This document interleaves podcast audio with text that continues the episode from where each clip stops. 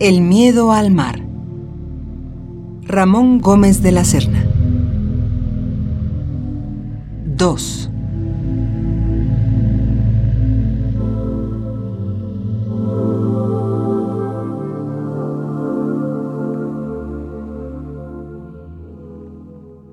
Con su repulsión por el mar, Prudencio no dejaba de dirigirse a la playa todas las tardes.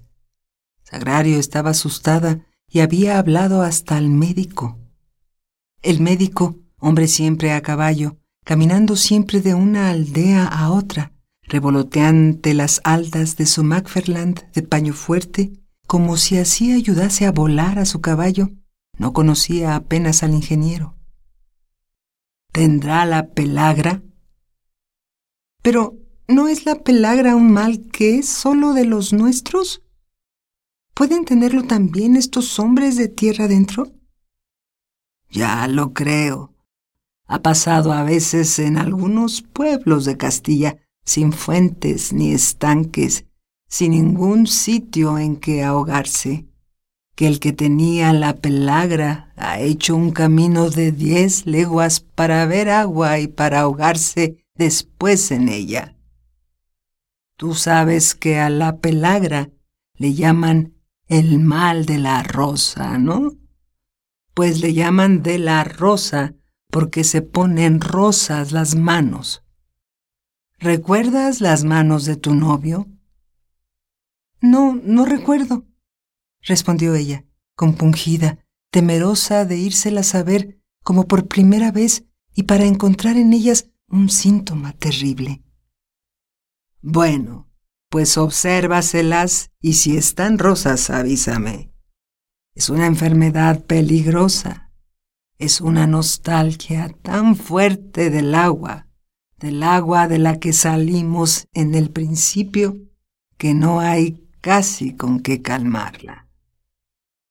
Sagrario se despidió de don Damián, el viejo amigo que había visto crecer a todas las jóvenes del pueblo. La vida monótona de Sagrario solo se salvaba un poco gracias a la amistad con Asunción. Era donde se pasaba la vida, en aquel comedor con un piano y con un ventanal que daba al mar, gran ventanal que parecía ser la pantalla de un cinematógrafo de cinta inacabable. Sagrario había quedado hoy en esperar a Prudencio en casa de Asunción que sabía soportar aquella cesta interminable, dejándoles hablar muy en voz baja, pues uno de los principales encantos de Sagrario era ese bisbiseo de palabras menudas, de palabras japonesas a las que parece que sacaba punta, como se le saca una enhebradora al hilo que enhebra. Hacía eso Sagrario con las palabras para poderlas enhebrar por el ojo de la aguja de su boca fruncida como un pico en la hora confidencial. Prudencio, mirando aquella boca que pespunteaba tan finamente las palabras, que hacía tan delicado encaje de amor, se quedaba embriagado. Le hacía el efecto aquella voz baja de cuando le anduvo en la cabeza una mano de mujer. Sagrario estaba, como siempre, aprendiendo las piezas más difíciles del piano. Era lejos de todo el mundo, y para no conseguir ningún premio, la maestra suma cargo paralelo también como es paralelo el eterno ruido del mar y el eterno sonar del piano.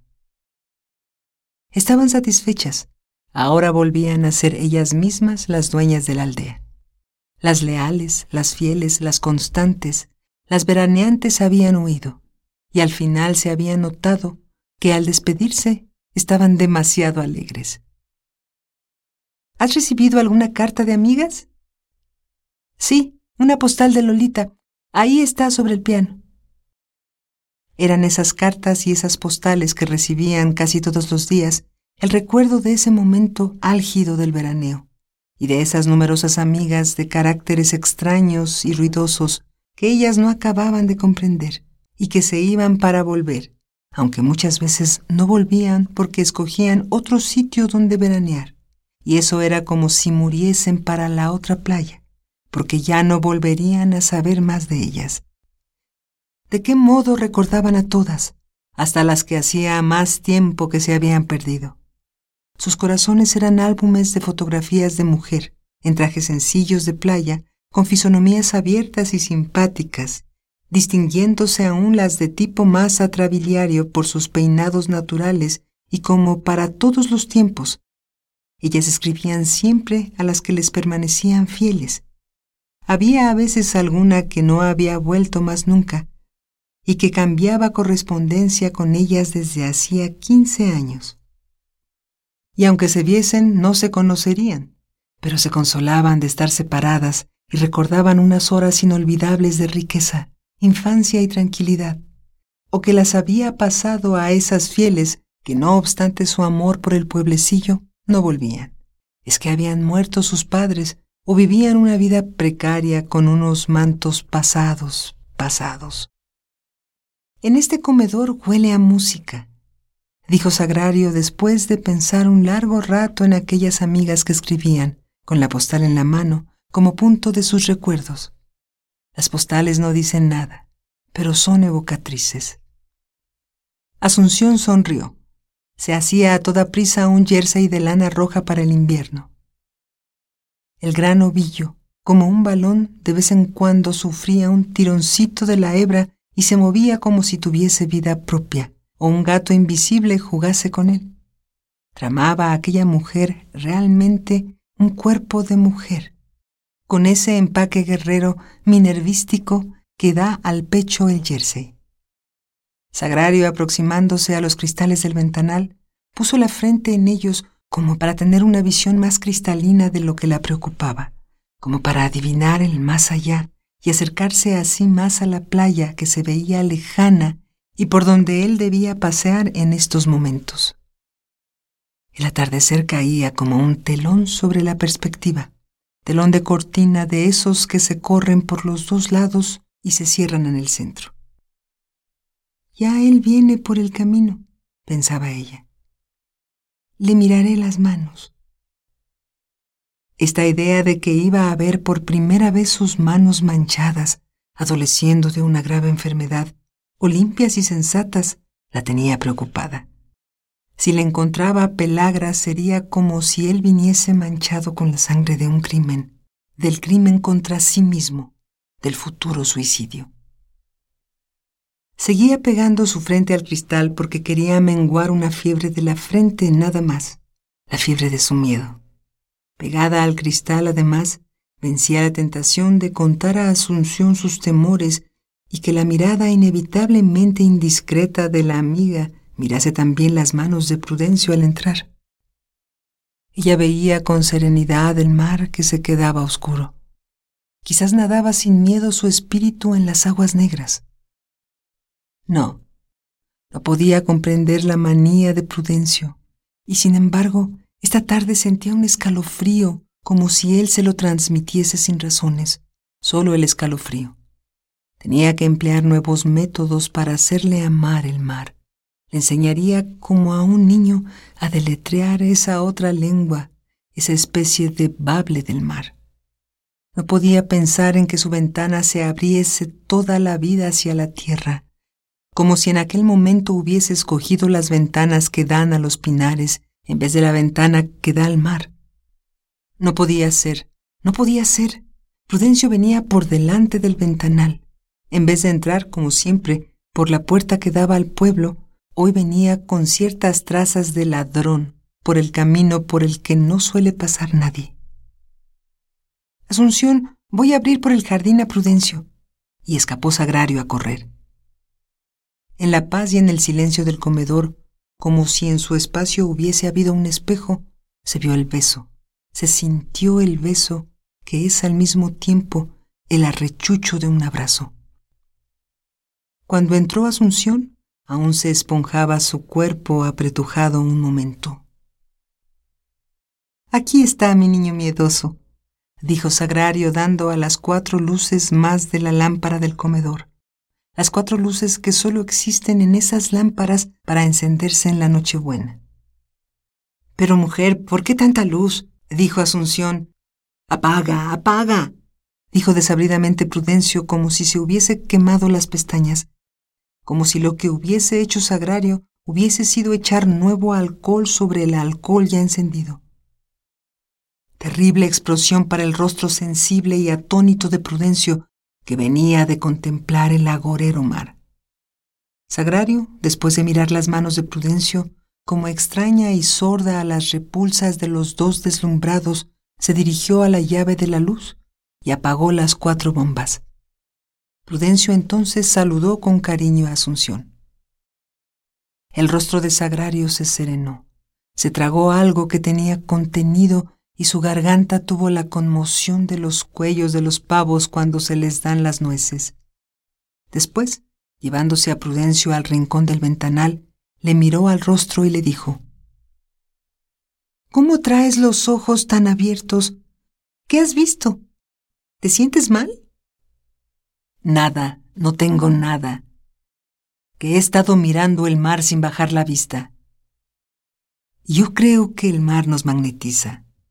Llevaba este libro por no mirarle, pero este libro no me ha dicho nada. Este libro que tantas veces me ha deleitado no era nada en la playa. Ha habido un momento que hasta se me ha ido a perder entre la arena, que hasta se lo quería tragar la arena. El mar nos debe enseñar a unirnos, a no dar reposo al cariño. Debías venir a mí con sed de decirme cosas, con sed de agua dulce. Todo es monstruosidad en el mar. He estado en la playa fea, la que está llena de piedras verdinegras, la que tiene esos peñones picados, careados, abiertos como esponjas.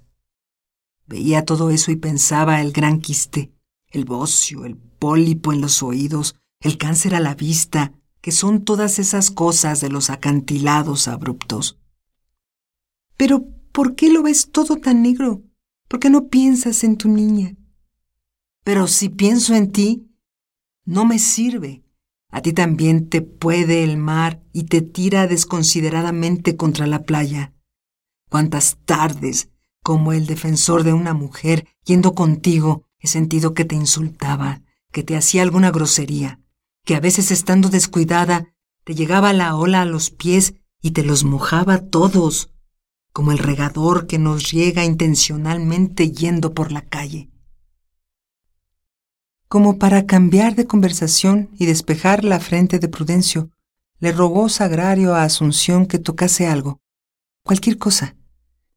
Asunción clavó la aguja de miel con que hacía el punto en la bola roja, como quien clava el alfiler de sombrero en el sombrero que se acaba de quitar. La tapa se levantó sobre el piano con su gesto de tapa de féretro. La blanca dentadura del teclado con sus especies de melladuras o carcaduras entreveradas, se rió con esa risa larga, esa especie de escala muda que exhala el piano cuando se abre y coge la luz del teclado. Asunción, con sus manos de langosta, de las langostas que saltan por los campos, hizo temblar todas las notas solo al saludar el piano. Prudencio apenas oía. Él sigue en la playa, siempre frente al elemento del que se oye el ruido en la noche, como si se debatiese en los pozos profundos de la noche. Es para él el límite del mar en la noche una franja blanca que recorre el mundo por ese lado de parte a parte. De pronto en su rostro ha habido un despertar, algo como si le hubiese picado una mosca en la cara. Se ha pasado la mano por ella y ha dicho, dirigiéndose a Asunción, ¿Para qué tocarás tanto? No sé cómo no ves que tus notas se van al mar, se las englute el mar, las mezcla a su ruido monocorde y tonto. A mí me entristecen los pianos de la playa y ese holocausto inútil que hace la música del mar. Me parece inútil tocar la música en una playa, dar una sensación tan íntima como la de una habitación con piano en un mundo tan vacío como el que está junto al mar. ¿Cómo tú eres de secano? ¿No comprendes que eso mismo me agrada? Poderle dedicar mis notas al mar. ¿Habrá algo más feliz? Pagarle con algo eso que Él nos da, salvándonos de la monotonía de nuestras vidas. Si un día al asomarme por la mañana me encontrase en vez del mar un desierto, me moriría de pena. Sois mujeres al fin y al cabo, y os gusta que os domine brutalmente todo. Por eso admiráis el mar. El mar os apalea. Yo no sé cómo Sagrario te puede aguantar. Yo no aguantaría un novio con esas ideas, hablar así de mi mar. Tu mar es lo único que no es de nadie, ni de él mismo, ni de Dios. Yo le echaría bromuro para que se calmase, valeriana para que durmiese. Déjale, mujer, no comprende al mar, ya se lo enseñaré yo a entender. El mismo día de la boda nos iremos de aquí. Pero, Asunción, sigue tocando. No le hagas caso. No. No sé lo que tiene Prudencio con esas palabras renegridas que nos entenebrece que nos deja sin ánimos para nada. A mí me da miedo ese mar después de oírle. ¿Ves cómo tengo razón? Hasta las casas tienen un frío atroz por fuera. Están contagiadas por el mar. Tiritan de miedo los cristales. Junto a los cristales hay visitas de seres extraños que trae por casualidad el mar. Que el mar es el único que trae y que se planta de pronto a nuestro lado sin poderlo evitar. Pero ¿de dónde han de venir, Prudencio? No inventes tantas cosas, dijo Asunción, entre picada y temerosa. Las dos mujeres miraban hacia los cristales, a los que parecían estar pegados de bruces como en las jaulas de los gorilas, numerosos seres monstruosos, las manos muy agarradas a lo alto, la cabeza hacia adelante, Prudencio continuó. Hay una inseguridad atroz en las casas alrededor del mar. El mar ha cubierto esto y cualquier día, porque eso no se anuncia. Hoy, dentro de un rato quizá, el mar, de un modo más espantoso que el fuego, por ser más imponente y no admitir siquiera la huida, caerá sobre esta casita y pagará así a sus enamoradas. Cállate. ¿No ves que estás faltando a Dios? Dijo Sagrario. Esta tarde, que se me ha vuelto a hacer de noche en la playa, pensaba que en cada sombra de las olas, al anochecido, viene un cuerpo tendido, un ser largo y oscuro. Preocupada por lo que iba oyendo, Asunción adelantaba en su jersey. Casi toda una manga había hecho durante la conversación, nerviosa, pimpeleando con su aguja de ámbar la especie de burrits de caramelo que deben algunos chupar.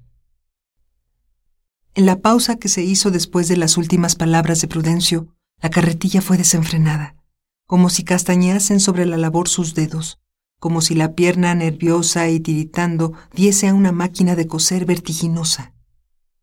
Asunción ahormaba cada punto con ensañamiento, cerrando el nudo como para que no se soltase nunca. Prudencio y Sagrario la miraban abstraídos también, todos tejiendo el jersey de sus preocupaciones sobre la pauta material de un jersey cualquiera, especie de modelo, patrón para la labor de sus pensamientos. En el silencio que les reunía como tres cabezas sobre el mismo horóscopo, Sagrario abrió de pronto desmesuradamente los ojos. ¿Sería el reflejo del color de la lana? Miró con más atención no, era que las manos de Asunción eran rosadas, muy rosadas. ¿No tendría ella el mal de la rosa? Junto a la alegría de ver las manos de Prudencio tan pálidas, tan blancas, con un exceso de palidez, tal vez tenía la tristeza de ver las de su amiga rosas como una rosa, rosas como no las había visto nunca. Quizá ese amor al mar que tenía Asunción y con el que la había influido tanto era la pelagra. Ese corazón excitable y enloquecido por el mar procedía de esa excitación por el mar. ¿Tendría razón Prudencio? Las manos rosadas, como si cayera sobre ellas la fluorescencia de una lámpara de rosa, temblaban como las manos de un metalizado, de un mercurizado, de un saturniano. A la vista de Sagrario su temblor era ciclón de enfermedad y como el temblor de una vieja. De pronto, Asunción levantó la cabeza y los tres se quedaron mirando unos a otros. Hubiéramos continuado en silencio toda la vida si no se me ocurre levantar la cabeza, dijo Asunción. Toda la vida. Es verdad. Es que estábamos asustados del vértigo de tus manos, dijo Prudencio. No digo sino que este será el jersey número cincuenta y tantos que hago, pero ya no haré más, sino para mí y a lo más para Sagrario. Nati Álvarez, a la que hice uno hace tres años, no se acordaba que yo se lo había hecho. ¿Habrá mayor ingratitud?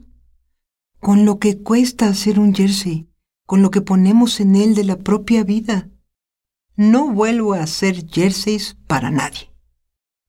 Prudencio volvió a tomar la palabra. Pues la misma ingratitud es la del mar. No se acuerda de ninguna de las miradas que se pusieron en él. No se puede uno quejar de la ingratitud de nadie, estando la del mar enfrente. Ya era tarde. El olor de aceite frito anunció la hora en el comedor sin reloj. Ya debe ser hora de cenar, dijo Sagrario poniéndose de pie. Que os acompañe Nicolasa. Y Asunción llamó al timbre.